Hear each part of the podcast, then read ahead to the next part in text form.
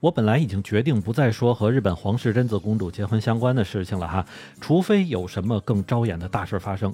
当然能有这次节目哈，确实代表有一些事情发生了，但算不算大事情我不知道，但是属于能够让不少网友觉得非常开心的事儿。因为贞子公主的丈夫啊，也就是一直被日本民众声讨的这个小市龟同学啊，他之前一直各种显摆的美国司法考试竟然是没有通过，而这样一来呢，他之后和公主二人的生活可能都要成问题了。不过呢，我还是要提前声明一下哈，咱们真的不是幸灾乐祸的去看这个问题，只不过这个消息一出呢，日本民间算是又有的聊了。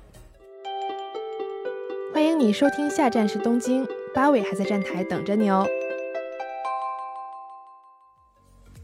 欢迎大家回来，我还是在站台等你的八尾。那么贞子公主啊，作为目前日本皇室里三个小姐姐之中年龄最大的一个呢，她的婚礼呢可以说是在消息披露之后就马上成为了日本全国的一个话题。当然，如果一切顺利，并且这个成为话题的结果是能得到全民的祝福，当然是一件好事了。但是到了贞子公主这边呢，却因为自己的丈夫，也就是那个时候的未婚夫的家庭和曾经的一些个人人品问题，被日本老百姓是好一阵的骂。甚至在贞子公主这边确定十月二十六日正式对外宣布结婚消息之后呢，都有民众开始上街。游行去抗议这件事儿了。其实开始的时候啊，我作为一个外国人，并且是对一系列八卦都不太感兴趣的人，真的连小市归是谁我都不太清楚。但是随着日本媒体呀、社交网络上的各种吹风加报道，真的就让小市龟桑的这个事迹啊，真是深入人心呐。其实，在整个事件开始的时候啊，对小市龟的诟病还主要是他家庭在经济方面的不守信用，基本意思呢就是欠钱不还，而且被人翻出来还不承认。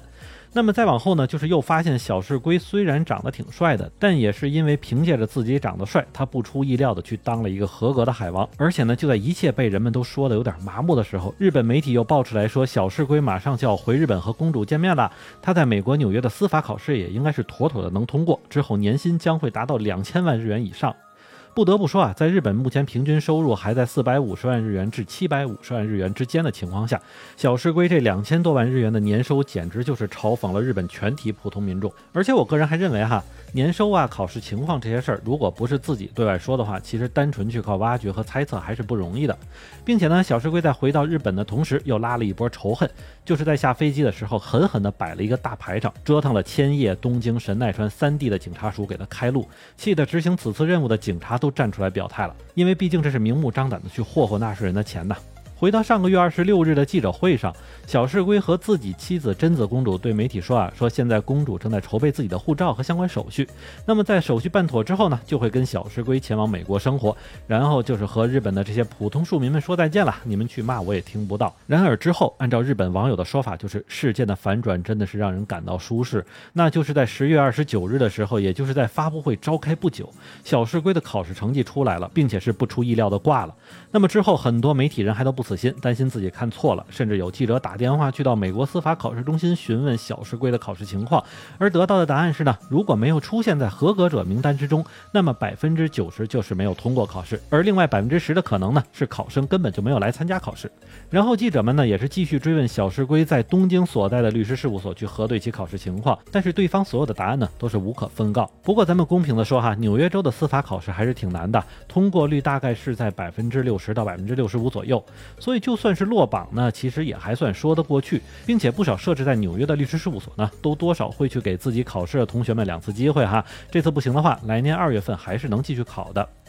那么相信呢，会有朋友去问啊，不就是考试落榜吗？对他们两个会有什么影响吗？其实我们先抛开这件事儿对面子方面的影响啊，毕竟之前牛都吹出去了。甚至小石龟呢，还在美国当地找了一个年租金在一千万日元，其实也就是折合每月月租金在八十万日元左右的一个高级公寓。而按照小石龟和贞子公主之前的计划来看呢，如果小石龟这边正常的通过考试，则可以达到年薪两千万日元；而公主这边自己也是在大都会博物馆找到了一份工作，年薪呢是一千五百万日元。那么这件这件事大家就别问我，人家是不是托了皇室的关系去帮忙找的哈？因为我个人觉得是。